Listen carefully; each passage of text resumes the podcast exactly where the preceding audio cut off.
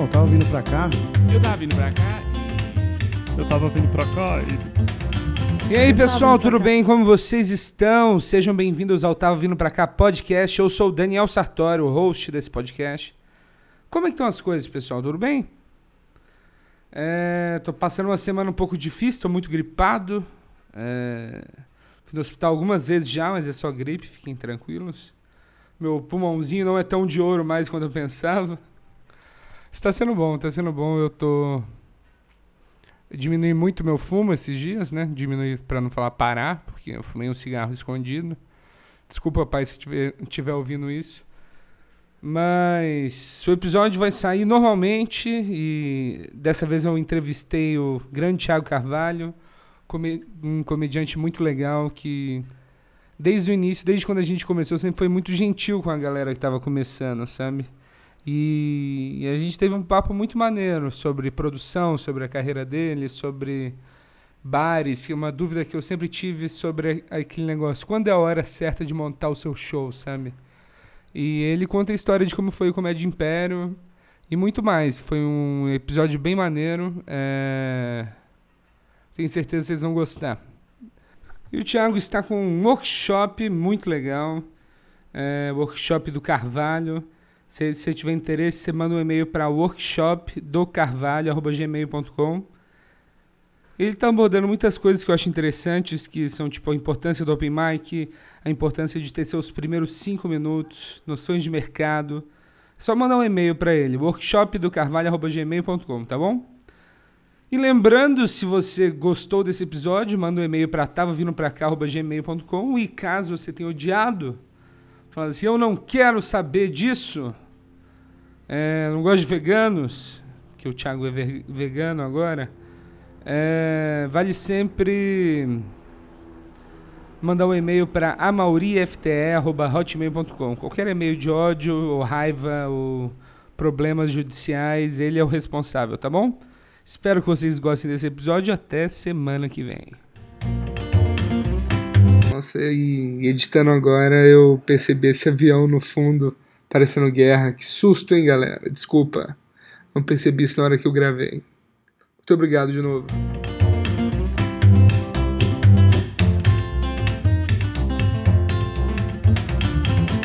Caralho, Argentina. deve ser muito difícil ser comediante numa época dessas, né? É, cara. Deve ser muito difícil. O, tem uma tem uma entrevista do do Ari Toledo que ele fala disso. Que ele ia, tipo, tinha sempre um militar no fundo. Aí se falasse qualquer coisa já descia do palco preso. É, a polícia ficava esperando. É. Já escutei umas histórias de rapper que rolou com isso também. A cena do rap também deve ter enfrentado muita, né. muita porrada. Eu tô viajando no rap aqui, se você me deixar, eu vou falar. O, a gente tava falando do caralho, mano. Do Will Smith. Do Will Smith, isso. Esse cara fazendo stand-up pela Will primeira Smith. vez.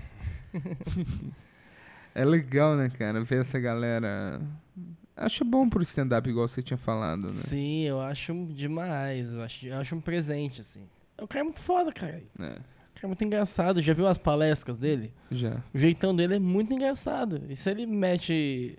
Com certeza ele vai levar pra esse lado. Porque é o jeitão dele de falar. Acho que vai ser bem legal.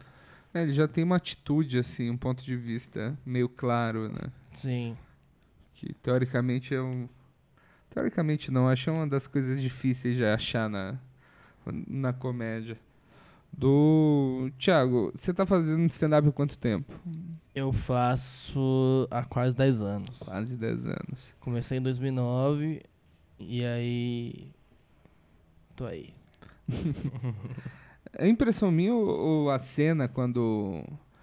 eu- o stand-up cl- claramente teve uma caída grande, né? Sim, sim. Quando você começou, eu imagino que tava no alto e deu uma caída ao longo do. até voltar um pouco agora. Caiu, caiu muito em decorrência.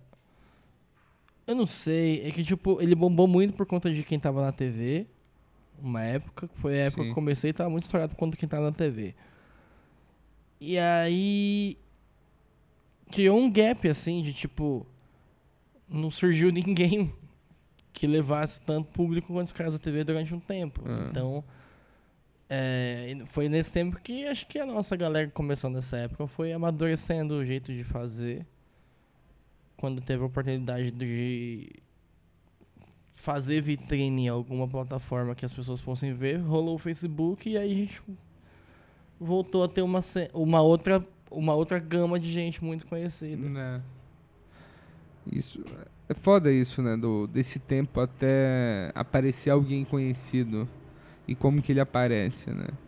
Na TV hoje em dia eu já, já não acho que uma participação tinha tanta diferença quanto tinha no humor na caneca do jogo. Ah, não, com certeza não. Tem gente que hoje já escutei que foi no Mor na Caneca uma vez. Garantiu três anos de trampo, mano. Três anos de trampo. Três anos de trampo com evento. Nem é com bilheteria em si de teatro. Mas é com evento muito, assim. né? É, fez a vida nesses três anos aí, com uma ida na TV. Hoje em dia não acontece muito disso, não. Eu acho que você falou sobre quando, quando aparece a pessoa nova e bomba. Eu acho que apareceu, por exemplo, na hora certa. Que foi o caso do, do Thiago, né? Que Sim.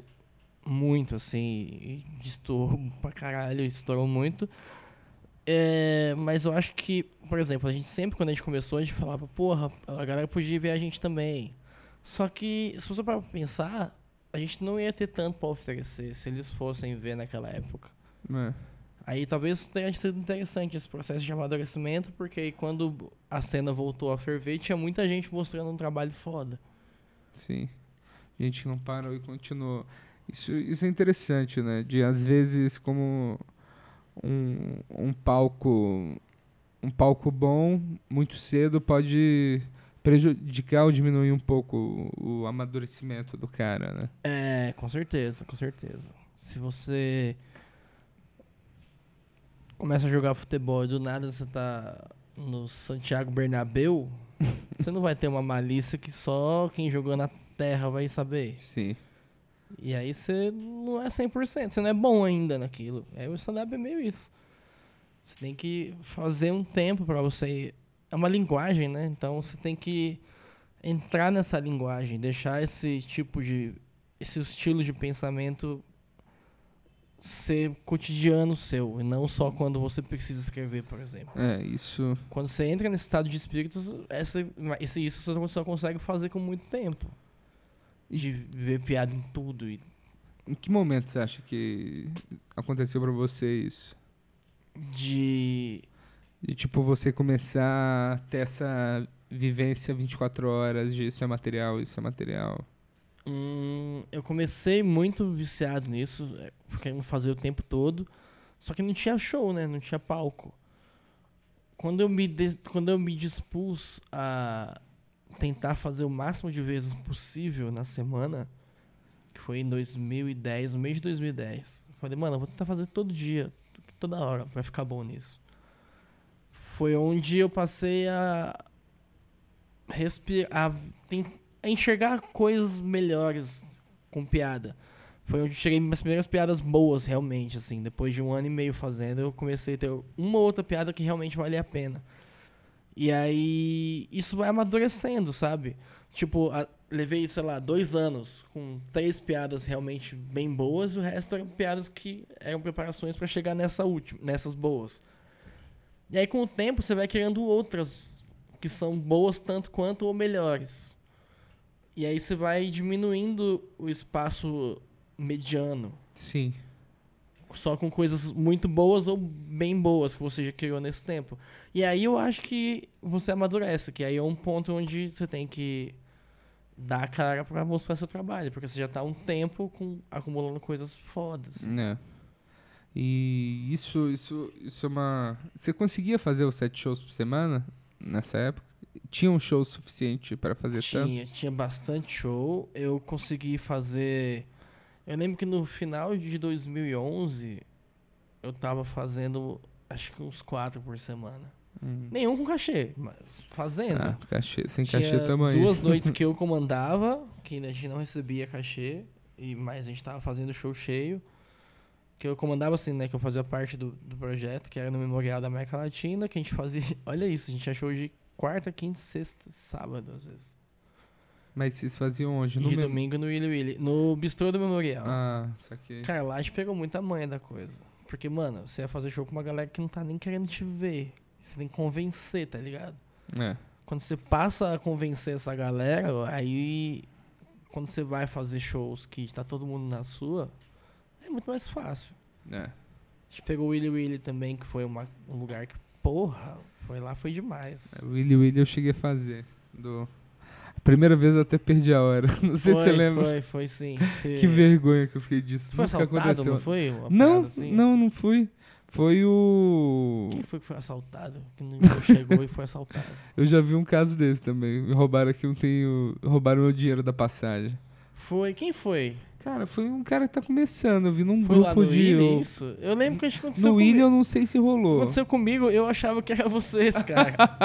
eu falava pras pe- eu, Quando alguém me quando falava, ah, isso, pô, Sartório, cara. Porra, legal pra caralho. Ah, você- alguém veio falar de você pra mim por você. Falou, oh, Black é gente boa, ele não atrasou porque ele quis. Quem foi? Acho que foi o Tom. sei. Pode ser. Que o Tom eu falei pra ele que. Tava nervoso, era. Foi engraçado esse Foi tipo um bagulho. dos meus primeiros shows legais que eu consegui marcar, assim, né? Sei. Com plateia, foi pra ver stand-up. Aí eu fiquei nervoso, aí eu fiquei, tipo, até meio Vocês dia... viam dessa forma? A galera que tava fazendo com você, Ah, que tava começando com você, via como um show legal de fazer com e tal? certeza. Ah, que, dá, que legal, que legal. Pô, era animal, a gente colava lá todo domingo, praticamente. Porque né? a gente gostava muito dali. E aí é legal saber que a galera tinha um, um olhar bacana sobre o que a gente tava fazendo. Ah, com certeza. Vocês ficaram lá... Vocês tinham quanto tempo de comédia quando vocês abriram? Tinha, eu, eu comecei em 2009. A gente começou o Comédia Império no meio de 2010, num show na Penha. Que não ia ninguém e o produtor roubou nós. Aliás, ia muita gente até. Falei o contrário. Ia bastante gente e a gente que não recebia. Porque o cara dava uns migué. A gente fez três, quatro shows lá no bar que chamava Império, aí por isso que foi Comédia Império, né? E aí, mano, esse show virou. A gente falou, vamos, vamos pegar algum lugar em Moema. Tá todo mundo fazendo show em Moema. Tinha show pra caramba em Moema. Só em Moema tinha 4, 5 shows por semana. É. Hoje em dia não tem mais. Ao vivo fechou. Ao vivo fechou, o Willy Willy acabou o show. O Paon não tem mais. Tem o, tem o Beverly Hills, que tá firme É. até hoje. E só. É, o Paon eu não cheguei a conhecer. É mesmo. Quando eu comecei a fazer, tinha menos noite agora, assim, do... Comecei 2016. Ah, você começou aqui já, pô. Ah, sim, sim, comecei Achei que você aqui. tivesse vindo de 2012. Ah, não, não. 16 é agora, pô. É? Tô, sou um jovem ainda. Aí o... E era, e era muito legal, assim, mas tinha muito pouco show pra fazer. Eu não lembro porque eu entrei nesse assunto. Porque você perguntou se eu tinha conseguido fazer a meta. Ah, sim. Ah, lembrei meu ponto. É, é que, tipo, até hoje eu não montei um grupo pra show semanal, assim, né? Sei. E a galera começou comigo, a gente sempre discute isso. Ah, vamos fazer. Aí, porra, não sei, acho que a gente não tá pronto ainda. Aí a minha questão era, tipo, pô, os caras lá do Comédia Império, eles provavelmente tinham menos experiência que a gente tinha quando, quando vocês abriram o bar ali. Vocês começaram a fazer. Ah, a gente tinha um ano e meio. É, então. Um ano e meio, dois. É mais ou menos a fase que a, É. minha, a turma começou comigo, tá? De dois a três anos no máximo. É, mais ou menos um ano e meio, dois. E a gente sempre levava um convidado porque a gente tinha muito medo de. A gente não era bom em nada, né? E aí tinha muito medo de não, de não rolar. Aí o mais doido é, foi ver essa transição de tipo. Teve uma época que o convidado sempre ia e destoava pra caralho, assim, era muito foda. Ah, e a isso. gente era xoxo. Aí fez todo mundo melhorar. E aí a gente ficava se cobrando, porra, vamos fazer essa porra crescer, tá ligado? Aí, acho que em 2013, a gente virou pra gente mesmo e falou, mano, a gente não precisa mais de convidado, não. A gente tá foda nessa parada aqui. Aí, foi muito doido ver essa transição de, tipo, a gente precisava muito do convidado pra ele arregaçar lá no final e garantir o show. E a Sim. gente sempre muito incerto. A transição de, tipo, pra ver o show rolando muito, assim, e o convidado ser só mais um plus. É, Isso é legal pra caramba. é que, é- que a E o mais legal também é quando os convidados passaram a ser outros comediantes da nossa geração. Ah, sim, isso tipo, é a legal. gente né? levava o Ventura lá. A gente levava, sei lá, o Cambota e aí aparecia lá pra fazer. testar piada. Ah. Pra gente é uma parada muito de caralho, os caras que fazem há mais tempo. E o Ventura, tipo, brother nosso, de, a gente começou junto e tá aqui com nós fazendo show. Todo mundo fechou lá, cara, eu acho. É, e vocês sempre abriram muito espaço pra quem era de fora. A gente achava legal isso do que é, é uma parada que eu, eu, eu, eu falo muito, tipo, essas noites de open quando a gente começou, quando vocês deixavam a gente fazer, isso nunca era cobrado a gente levar alguma coisa, levar alguém. Sim. E, e até um, o que tem rolado muito agora. Para o show você tem que levar dois convidados, três convidados, Tem que quatro fazer a convidados. plateia do lugar, É. né? Só que aí eu fico pensando, porra, isso é uma merda, mas eu penso também. Os open mics, os dois open mics que tinham quando eu comecei, era uma, sempre aquela várzea, né? Com duas pessoas pra assistir. Não tinha E, plateia. é, e agora eles estão conseguindo começar vários shows, fácil de marcar. E show sempre bom, né? Sempre cheio. Sei. Eu acho isso muito, muito maluco, de tipo, eu nu- nunca passei por isso. Nunca passei por isso fazendo Open. É, eu fiz Open em 2009, 10 e até o meio de 2011, assim. Que eu comecei a fazer uns shows ou outro com cachê. Mas, tipo, nessa época de Open, a galera abria espaço em noites que já rolavam já. A galera Exatamente. ia no show mesmo. Tipo, o Gueré, ele tinha. O Fábio Gueré, ele tinha um show que era em Moema. Moema não. Uh, no Itaim, Bibi. E aí. Era uma noite muito legal de fazer. E aí ele abriu espaço pra gente pra caralho lá.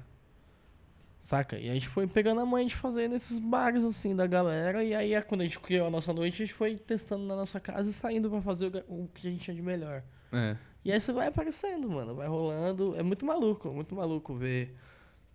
Ah, hoje, olhando pra trás, ver que, tipo, era só trabalhar mesmo, que nem a gente fez. Sim. Que eu. Eu não, não sei se, se funciona em todos os casos, mas sempre dizem que stand-up é uma arte muito justa, né? Sim. E, tipo, dificilmente alguém muito bom que tá arrebentando na noite não vai dar em algum lugar, né? Sim, sim. Eu achei muito legal que eu vi que eu vi você falando do aquele set que você gravou no, no Nathan, que você falou sobre Lábio Leporino, Sei. e você saiu do palco e falou assim pra mim que foi a primeira vez que você tinha feito isso no palco. Foi, foi. E como que é esse processo, assim, sabe? Eu, eu, eu vi que você postou um outro assunto, um outro vídeo sobre esse assunto no seu canal. E eu acho muito interessante aquilo que você falou sobre como é ser uma criança diferente, saca? Que isso acaba. As crianças são muito cruéis, né? Sim, sim. A molecada, ela é. É muito, é muito hostil o universo infantil pra quem sofre bullying. É. É muito pesado. Sim. Mas o. E por que, que você acha que você, você, fe- você falou disso pela primeira vez, mais pro, pro agora, né? Mais pro um. Já mais maduro como comediante, já fazendo há mais tempo. É, porque por muito tempo foi uma questão delicada pra mim, saca? É, eu não tive minha dentição completa por muito tempo. E essa diferenciação, ela. Eu não sei explicar. E desde pequeno, desde pequeno, foi um parada tipo. É diferente mesmo o olhar da coisa. Sim. Só que ninguém me falou que não era diferente. Ninguém me falou, cara, não tem nada demais nisso. Você vai Deixa conseguir falar ter uma vida for. normal, foda-se. Vai ser né? sussa. Ninguém me falou isso. Ninguém nunca me falou, tipo, cara, a escola vai acabar, relaxa. Uma hora acaba isso aí. E aí eu cresci numa de tipo. é, quando rolava a zoeira e tal, eu absorvia, entende? Eu levava a sério. E acabei ficando bem recluso em época de escola. E assim, eu acho importante ter um trabalho. É o que eu falei no vídeo lá, tem que ter um trabalho psicológico, assim, porque alguém precisa falar pra essa criança, tipo, não tem nada demais nisso. Sim. E aí eu saí de lá, saí da- do ensino médio, eu repeti de ano, porque eu não tinha convívio social, eu repeti porque eu desisti de ir pra escola. Sim. E fui estudar à noite e fui fazer um curso de administração e tal. E estudando à noite com uma galera mais madura, e nesse curso de administração eu descobri que ser engraçado me ajudava a me enturmar. Ah, legal. O fato de ser engraçado, eu comecei a falar com mais pessoas e eu percebi que eu era engraçado conversando com essas pessoas. Essas pessoas gostavam muito de mim por isso. E teve um dia que foi muito. muito eu, não, eu não sei explicar. Sabe aquele dia que você fala, puta, acho que nesse dia virou uma chavinha na minha cabeça? Entrou uma professora pra dar aula no curso, que era uma negra de Black Power. E eu cutuquei um moleque do meu lado e falei, por que o seu Jorge veio dar aula pra gente? Sim. E ele riu. Ele falou, por que você não fala isso alto? Todo mundo vai rir. Eu falei, não vou falar isso alto, tá maluco, cara? Aí ele falou, se liga. Aí ele falou. Ele cochichou pra trás assim, ô, por que o seu Jorge veio dar aula pra gente? A sala riu pra caralho. A sala riu muito. Ele tomou uma bronca da professora. Que você tá falando aí? Não sei o que lá. E nessa hora eu falei, puta, se eu tivesse falado alto, eu teria tirado essa risada aí. E já que eu tava entendendo que ser bem quisto através de fazer a pessoa rir era um caminho legal, se eu fizesse o coletivo rir, eu ia conseguir essa empatia e me ficar mais à vontade no ambiente. Aí eu fui Sim. fazendo, tipo, eu acabei esse primeiro ano do ensino médio, eu era muito querido, assim, por, por vários alunos e, tipo, pelo grupo de professores também. Então foi uma. Eu tinha, eu tinha pessoas que eu falava, caralho, é um- é um amigo meu mesmo que tá comigo. Pô, Isso é me maneiro. mudou muito a cabeça, assim. E aí quando eu fui ver o stand-up, quando eu vi o Rafinha e o Danilo fazendo, eu falei, eita porra, eu faço esse bagulho na sala de aula, cara. Vou tentar fazer essa parada aí. Aí disso foi quanto tempo mais pra você fazer pela primeira vez? Eu. Isso foi no primeiro ano do ensino médio. No terceiro ano do ensino médio. No segundo ano do ensino médio. Eita porra, esse pau eu faço desde 2008, então, se eu for levar isso em consideração. No final de 2008, a professora de arte deu um trabalho sobre. Era pra fazer qualquer coisa artística. Sim. Qualquer coisa. E aí era um trabalho em grupo, e meu grupo, eu falei pro meu grupo, eu falei, vou fazer stand-up, vou falar sobre a escola. Escrevi um texto sobre a escola e fiz. A sala riu muito, teve um moleque que me chamou de Thiago Bastos. E, e rolou um buchicho, assim, sabe? Eu ter feito as piadas lá. Foi uma parada diferente. Eu falei sobre a diretora, que ela não morria. Ah. Falei que ela era velha. É, eu falei que eu tinha raiva de professor. Olha essa piada. Eu falei que eu falei, tem muita raiva de professor. Trabalho de professor pra mim é igual trabalho de puta. Porque a vida dos dois é fuder com a gente. Eu falei isso na sala de aula. E rolou muito, assim. Rolou muito. Fiz até uma piada sobre o pé de uma menina que tinha chulé. Uma menina que tinha chulé, todo mundo falava. Fiz uma piada meio de interninha. E eu falei, caralho, isso é muito legal. E aí em 2000, isso em 2008. Em 2009, eu tava no terceiro ano, eu fiz três open mics em shows. Tive minha primeira experiência traumática nesse meio tempo. Qual show foi ruim? Cara, foi um que foi no Mr. Blues, foi meu segundo show. Meu primeiro show foi muito legal. Fiz com o microfone no tripé, no, no pedestal, tremendo, olhando pro chão, foi bem legal. Aí eu pensei, já que isso, olha o erro de iniciante, já que isso foi muito legal, eu vou fazer um texto novo semana que vem. Eu tenho outro marcado, vou fazer outras piadas. Fiz uma ou outra garantida que eu já tinha feito nesse primeiro. Garantida nem é garantida, né? Do segundo show não é nada garantido. No, aí fiz e rolou as, as primeiras. Aí eu entrei numa nova. Foi ladeira abaixo, ladeira abaixo, ladeira abaixo. Gaguejei, vergonha, vergonha, vergonha, vergonha. É tão doloroso quando é um show ruim, né? Nossa, eu tinha levado uma porrada de amigo meu pra ver. Porque eu tava pensando, eu tô foda nisso, cara. É, eu fiz exatamente isso também. Nossa, isso é um erro prematuro gigante. assim. Primeiro show, olha, já sei como fazer. Segundo show, Você tinha levado uma galera? tinha. Mas o meu pior show foi o que eu levei, sei lá, 20 amigos meus de infância pra assistir. É, Caraca. foi pesado. E foi ruim. Muito ruim. Cara, isso é muito ruim. É tipo, mano, eu tenho a impressão que eles acham que eu sou só um idiota. Eu tentei Exatamente. fazer, eu tentei mostrar uma parada. Eu chamei eles falando: Vamos lá ver meu open mic. Eu sou comediante stand-up. Como se fosse um bagulho descolado, tá ligado? Aí eu vou lá e ninguém ri de porra nenhuma. A galera fala, porra, Porra, nem se isso. pá, mano, vai tampar lá o que você tá fazendo mesmo. vai emitir sua nota fiscal lá quietinho. E, e você emendou então na escola já. Você já. E você ficou quanto tempo até poder largar as coisas pra fazer só stand-up? No final de 2013 eu larguei tudo. Setembro de 2013. Fez cinco anos agora, essa semana. Essa semana, semana passada. Semana passada fez cinco anos que eu larguei tudo. E como. Você, acha, você sentiu uma melhora gigantesca logo depois que você largou? Ah, cara, eu não sei nem te explicar o que, que mudou na minha vida. Mudou tudo, caralho. Mudou tudo, tudo, tudo. A pegada foi o seguinte, eu tava começando a ganhar um cachezinho em 2011.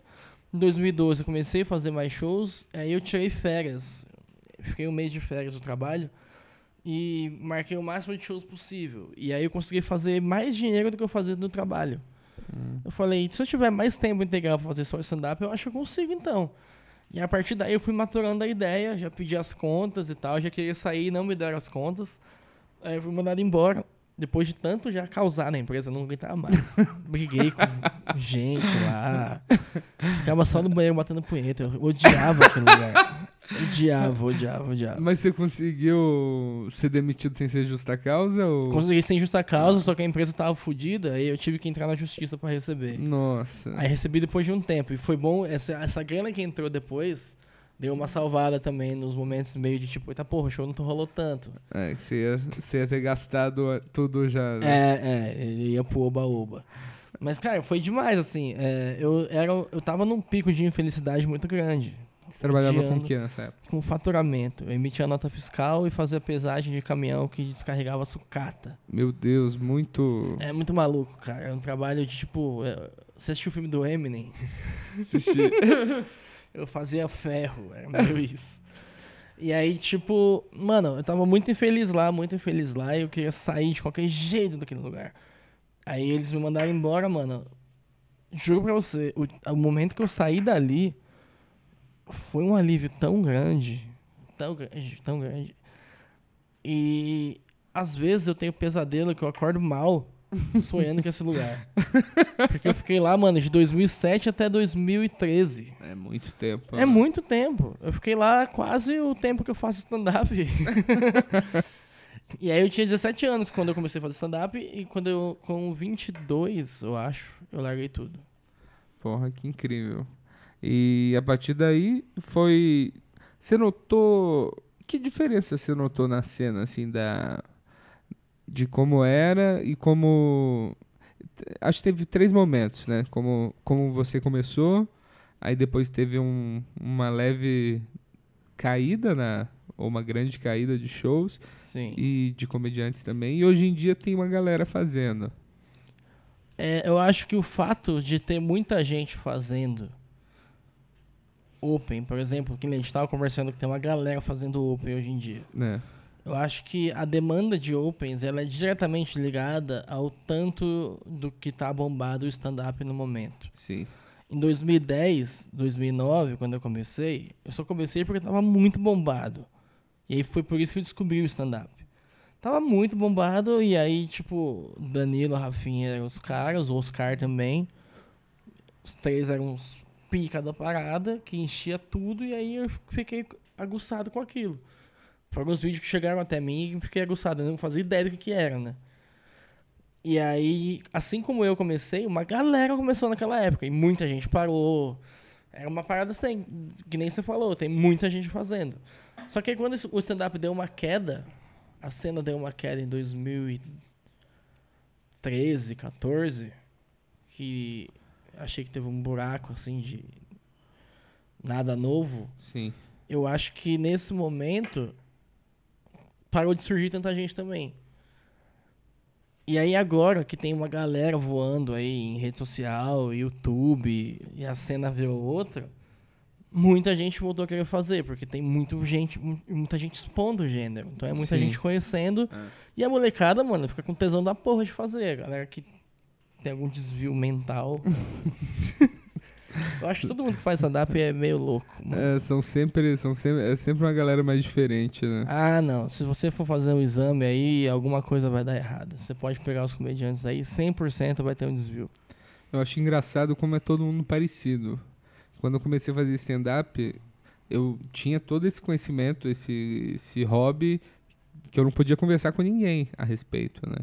Assistia muito. Aí eu conheci comediantes e vi uma galera meio igual, assim. Que E aí é uma gosta das inclusão, mesmas é, coisas. E é uma inclusão também, né? Sim, sim, porque, tipo, eu sou bitolado pro stand-up, eu falo disso o tempo todo. E quanto mais gente eu tenho pra falar disso, que é um bagulho que eu mais gosto, porra, do caralho. Você vai criando vínculo, você vai criando. Porra, você sair com a galera do stand-up pra ir assistir um filme, do caralho. Você vai falar sobre o que você mais gosta de fazer assistindo um filme, por exemplo. Né? Qualquer coisa, eu acho foda. O... E você sente. Você sente. Como que foi o- a sua curva de melhora, assim, sabe? Você demorou pra ficar para entender o negócio pra ficar bom? Você sente que nos últimos anos deu uma guinada pra um lado que você não esperava? Eu tive umas fases de ficar meio maluco no palco, que eu não tava nem um pouco sabendo o que eu tava fazendo. Sim. Eu tava. Se você pegar um, um vídeo meu de 2011, 12, o cara aceleradão, falando rápido pra caralho, tentando fazer um, um Veloster ali e não. Rolava, só que não era eu ainda. Aí teve um gap que eu falei muita putaria, falei muita putaria. E aí foi o momento que eu tava com mais chance de exposição e eu tava falando só putaria. E isso acho que me atrapalhou um pouco. Eu podia ter dado mais passos se eu não tivesse falando tanta putaria. Isso, isso, é, isso é doido, que, tipo, a impressão que eu tenho é, por exemplo, programa de TV. Você vai gravar um set lá no, no Danilo, ou no, no Porchat talvez precise ser um texto limpo, né? Que no Danilo não precisa. Sim. Mas a importância de ter esse texto limpo também, né? Sim, sim. E aí eu acabei entrando numa de acomodar com riso fácil. Porque a putaria ela dá risada. É. E aí eu podia ter dado mais passos e crescido mais em rede social na época, só que eu tava numa muito.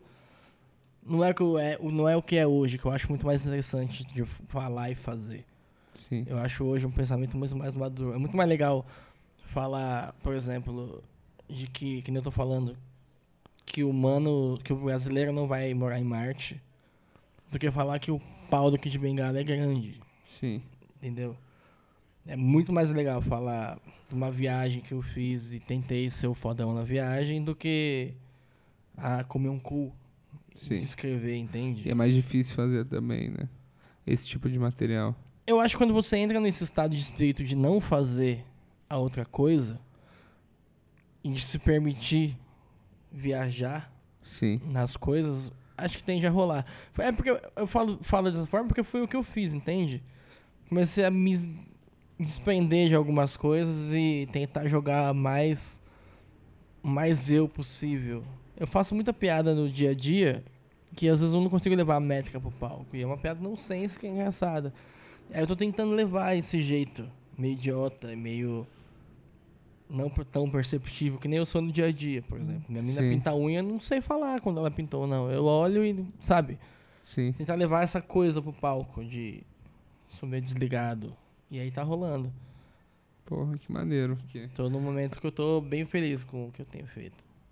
Ah, isso é bom, né? E porque eu sinto que às vezes você tem um, tipo, você tinha esse negócio de fazer mais putaria e eu tenho um problema de tipo um pouco de medo de ofender.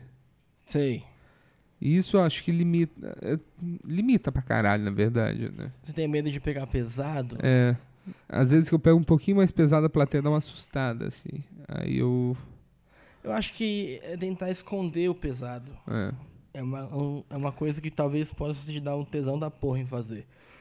Tenta esconder o pesado. Fala uma coisa muito pesada, mas escondido. Não palavra por palavra pesada. Tipo, eu odeio bebês, quero que eles morram. Você não precisa falar dessa forma. Tenta jogar uma piada que você esconda esse seu pensamento. E aí talvez você consiga fazer. Não. É um jeito de tentar falar a mesma coisa com outras palavras, sem precisar falar a coisa.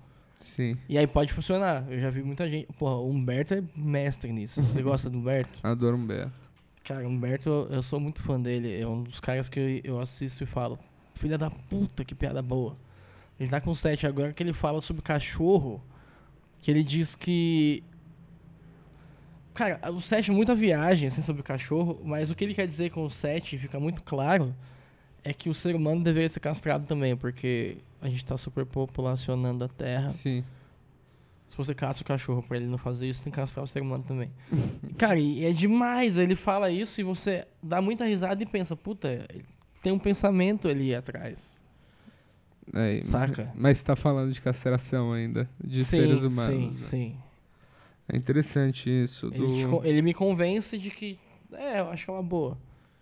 E vocês começaram mais ou menos na mesma época também? Sim, 2009 e 2010. A gente faz há muito tempo. E ficaram muito tempo juntos, né? Do, o Império durou muito tempo. Sim, sim. Aí o Humberto saiu pra ganhar dinheiro. ele, porra, um dos meus melhores amigos no stand-up de longa data. Massa. E agora você tá com um projeto também do do CIA do stand-up. Isso. A gente fala CIA ou fala companhia do Eu stand-up? falo CIA, companhia. A gente chama de CIA. A CIA. Companhia, CIA. E como que foi essa reunião dos quatro? Foi. Foi uma maluquice, mano. Uma maluquice de uma viagem que eu fui fazer em Avaré com o Pompes e com o Oscar. E aí, na viagem de ida, o Oscar começou a conversar sobre o Quatro Amigos comigo. E perguntou se eu tinha interesse em fazer um grupo novo. Você teria interesse em fazer algum grupo novo? Eu falei, não. Depois da experiência que eu tive, eu prefiro não fazer e tal. Sim. É, muita dor de cabeça, muita gente. Não quero, não quero ter que me dispor a isso de novo. A viagem de ida, né? Só que aí eu cheguei no hotel, me deu um estado de tipo. Se eu falar com o Pompiani, se o Pompiani topar chamar o Oscar pra fazer um show só, se essa sintonia rolar legal, por que não a gente tentar fazer um grupo? Não sei qual é, não sei qual é que é a dele. Porque no caminho de ida ele falou muito que ia voltar a fazer stand-up com mais frequência pra poder fazer piada nova e tal. Aí eu falei disso com o Pompiani. O Pompiani falou: Você tá maluco, cara? Você acha que ele vai topar? Lógico que não. Para, maluco, você respeita, você com nós. cara, aí, aí, na volta, numa parada que a gente deu nesses bagulho de comer na estrada, eu falei, assim, falei, Oscar, se a gente chamasse pra fazer um show único e tal, você toparia? E aí a gente pode se encontrar pra escrever uns textos. E, e se esse show rolar legal, a gente pode tentar fazer mais e tal. Nem é nada com compromisso, só pra gente tentar fazer experimentos. Aí ele falou, ah, eu topo fazer uma reunião sim sobre isso. E aí nessa, eu fui fazer um solo no Santo Agostinho. E o Pompiani levou o Oscar pra assistir. O Oscar tinha alguma coisa pra fazer, ficou livre, o Pompiani levou ele pra assistir. O Pompiani ia fazer a abertura. Legal. E esse solo foi do caralho, assim, foi muito foda, foi muito foda.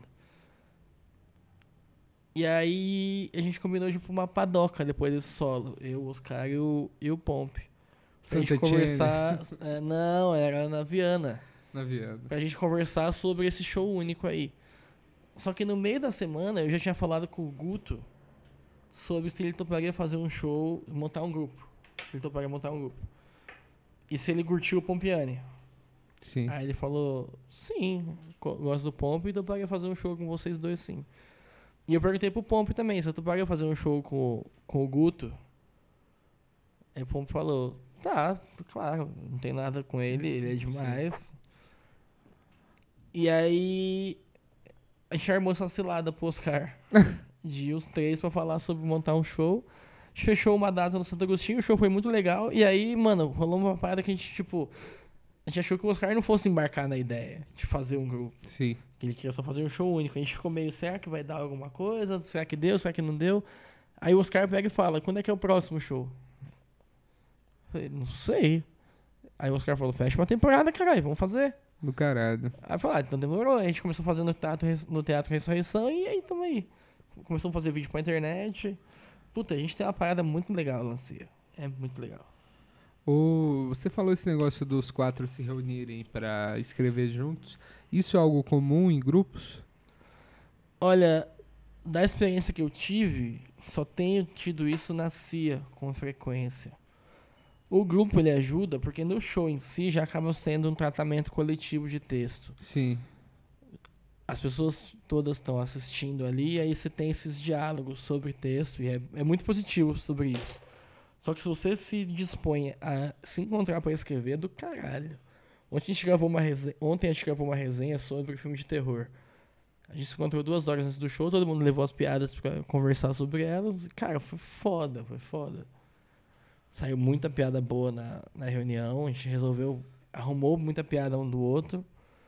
E duas horinhas de bate-papo e, cara, eu vou usar no meu set as piadas que eu fiz lá.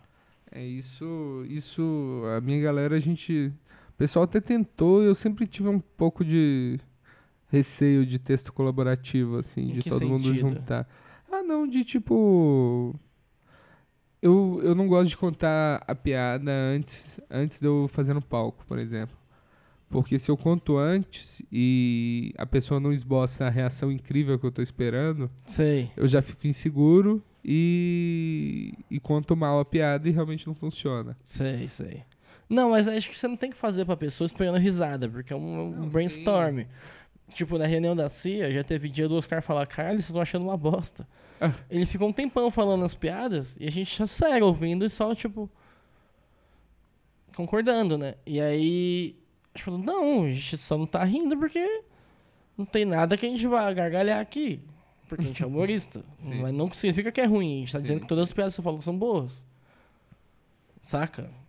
E aí a reunião vai. Funciona. A criação funciona muito bem cole- coletivamente nesse sentido. E o solo, como é que tá? Solo tô com o meu segundo agora, eu vou fazer ele no. Você chegou a gravar o primeiro Não, ou o que é não. meu tá guardado? Não gravei o cabelo tá guardado ainda. E tô fazendo o segundo que chama O Importante é Estar Vivo. E o primeiro eu quero gravar ainda. Vou ver se eu consigo gravar em janeiro, fevereiro. Ah, legal. No... Esse processo do primeiro solo me interessa muito, assim, do... é que você já passou por ele, mas o... De reunir tudo e transformar numa hora de show é um negócio, é um negócio que eu acho que deve ser muito interessante. Eu, eu teria muito levei- problema pra lembrar a ordem, mas... Acho que eu levei sete anos pra fazer o solo.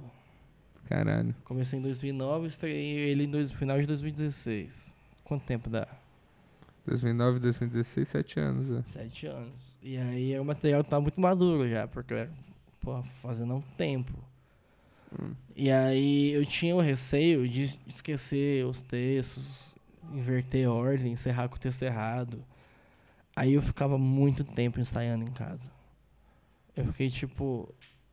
Na semana do show, eu devo ter passado ele pelo menos umas 20 vezes. Nossa, inteiro. Vi- ensaio. Eu fiquei 20 horas distribuídas passando o texto. Porra do caralho. E aí eu gravava, o áudio dava 45 minutos, 47, 45, 47. Mas lembra que eu falei, vou tentar passar sem ler agora a cola. Aí consegui. Consegui, consegui. Ah, vamos fazer. E, mano, e cagando mole, ansioso, passando mal. E aí o bagulho, mano, quando eu fui ver um dia antes, tava com 200 vendidos já. Falei, puta porra, mano, a galera vai lá mesmo. E agora? O que eu faço? Vou ter que fazer essa porra. E, cara, quando acabou o primeiro solo, eu falei, eu acho que aprendi a fazer essa porra. Que Quando eu abaixei pra agradecer, eu falei, hum, eu acho que eu aprendi. Eu acho que alguma coisa eu aprendi nesse, É o nesse tempo que eu tô fazendo. Seinfeld fala no documentário dele lá que quando você tá fazendo 40 minutos, uma hora, que você tá fazendo comédia de verdade, né? É, E é um eu negócio acredito muito nisso. deve ser muito diferente, que você só tem a oportunidade de fazer o, o seu solo de uma vez, né? Tipo, você não, não tem esse crescimento. Você já pula de um set de 15 para um set de uma hora. Às vezes, você conseguir arrumar shows que você possa fazer 30, 40, você vai gradativamente testando, assim. É, Mas eu gosto da sensação de, porra, eu acho que dá e vamos. sim. Esse meu novo, eu escrevi um ano e meio. Ele tem 45 minutos, por enquanto. É, e, cara, eu gosto bastante do jeito de pensar e de olhar. O jeito que. Gosto bastante de olhar o jeito que mudou o meu jeito de pensar a comédia. Saca? No primeiro tem bastante piada legal, e só que o outro, eu acho que tem. As piadas, elas. Eu não sei explicar, mas tem uma coisa que eu gosto mais, assim. Eu não sei dizer exatamente o que, que é, Sim. mas eu acho que a linguagem é mais, é mais solta. mais, sol- mais solta. Talvez seja mais próximo de mim do que o primeiro, apesar de ser muito pessoal o primeiro e falar muita coisa da minha vida mesmo, assim. Eu acho que o segundo ele tem mais meu jeito de falar. Sim. O primeiro solo acaba ficando meio biográfico, né? Sim, é meio uma timeline de infância, É. mãe, pais, aí algum relacionamento ou a falta dele. geralmente a galera fala, fala muito desses assuntos. São assuntos de quem, geralmente, geralmente quem começou com 20 anos vai falar meio disso. É, a galera começa mais perto do 30, dos 30 já tem. Já tem a vida já é outra. Já é outra, né? Tipo, quando eu comecei eu falava sobre não pegar ninguém na balada. Hoje eu falo sobre estar casado. Casou então? Ah, tava morando junto, casei, né? Real oficial. É. E aí. É muito doido isso, porque, tipo, é, apesar de ser a mesma pessoa falando, todo o resto mudou pra caralho. Sim. E você tá com um número muito legal do. Eu te vi. A, a sua namorada foi fazer um open lá no Será que Beth faria e você Sim. fez depois dela. Sim, sim. E os textos têm a ver um com o outro. Ah, ela me detona, né? Te detona. Ela me detona. E é muito interessante isso, de tipo, quando eu entro depois e me revelo. É muito legal. E quando é o contrário também é muito foda. A gente fez um em Hortolândia, que eu tava fazendo mestre cerimônias, e eu tinha falado sobre telábio leporino e chamei ela. Aí ela entrou, começou a fazer, fazer, fazer, aí começou a falar, meu namorado é muito feio, fez a piada do, do namorado feio e tal. Aí ela falou sobre telábio leporino. Quando ela falou isso, a galera foi muito, assim, no alto. Porque a galera sacou que era eu. né? e aí Caralho. é muito, é muito divertido, muito divertido. E o que que. Eu conheci ela fazendo stand-up já. Ah, ela tava ah, é? fazendo lá no Willy Willy. Foi uma Ah, das sim. últimas open mics do Willy Willy. É. Não sei se eu cheguei. Não, a primeira vez que eu vi ela foi no. Foi nesse dia. Foi lá E naquela outra vez que eu dei um susto em você na rua sem querer. Sei, aqui na Paulista. É. Tava você e aquele você, Pedro Lemos. Eu e o Pedro Lemos. Aquele Pedro Aquele, Lemos. aquele Pedro Lemos. Aí eu, a gente, meia-noite assim, voltando pra casa de carro, o Thiago com a namorada dele na rua.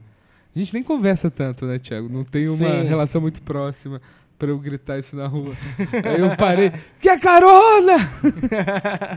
Eu achei engraçado, vocês estavam chapados. tá? Não, não, eu nunca É. chapei, nunca fumei maconha. Ah, é, tá bom. Obrigado, pai, que escuta esse podcast. Não, seu pai não escuta podcast, não. O... Por que eu tô menosprezando seu pai? né? Não, meu pai é bem fã. Ele gosta? cobra que demais. episódio novo. Que é. demais. Um beijo pro pai do... Celso. que é seu nome? Beijo, Celso. Como é que é seu nome? Ele não sabe mais o que tá acontecendo. Eu sou o Daniel, muito prazer. Muito prazer, tudo bem? Eu sempre falo pro Pompiani, mano, você tá cara do Sartori. O Pompiani parece com você. Eles me confundiam, quando eu comecei, me confundiam com o Onofre. Ah, que legal. Que eu nunca nem vi esse cara, Sei. mas já discuti com ele no Facebook. É, eu acho que... O... Porra, mas do caralho, você tá. Como que. Tipo, você tá no momento agora que você tá estabelecido, você tá com uma noite legal, você tá escrevendo do jeito que você gostaria de escrever. Você consegue ver, tipo, um, planos assim pra frente? Hum, Eu acho que é continuar trabalhando firme. Tipo, eu acredito muito no grupo que possa rolar legal. Está com uma quantidade bem legal de inscritos no YouTube, uma galera indo já ver a gente. E acho que dá pra crescer mais isso. E em paralelo trabalhar a minha coisa solo, de continuar alimentando o canal, postando vídeo, programar um DVD logo e continuar fazendo coisas. Estou com muita coisa escrita, muita ideia legal pra executar. ideia de filme, ideia de programa. Então, tipo, preciso ter um, um norte e começar a atingir essas metas, assim. Não, do caralho. Eu acho É. que nunca vai acabar o que você tem que fazer. É, então, isso, isso eu acho legal dessa geração sua. Que eu sinto que é uma galera que tá fazendo stand-up, gosta de stand-up, e mesmo fazendo outras coisas, vai continuar fazendo stand-up. E né? talvez não faça outras coisas. Talvez não faça Já outras sei coisas. de comediante que tá estourado aí, que começou na mesma época que nós. E que já teve chance de ir pra TV, mano. Ganhar uma grana em TV. O cara falou, não, tô fazendo show aqui já, suave. Maneiro isso.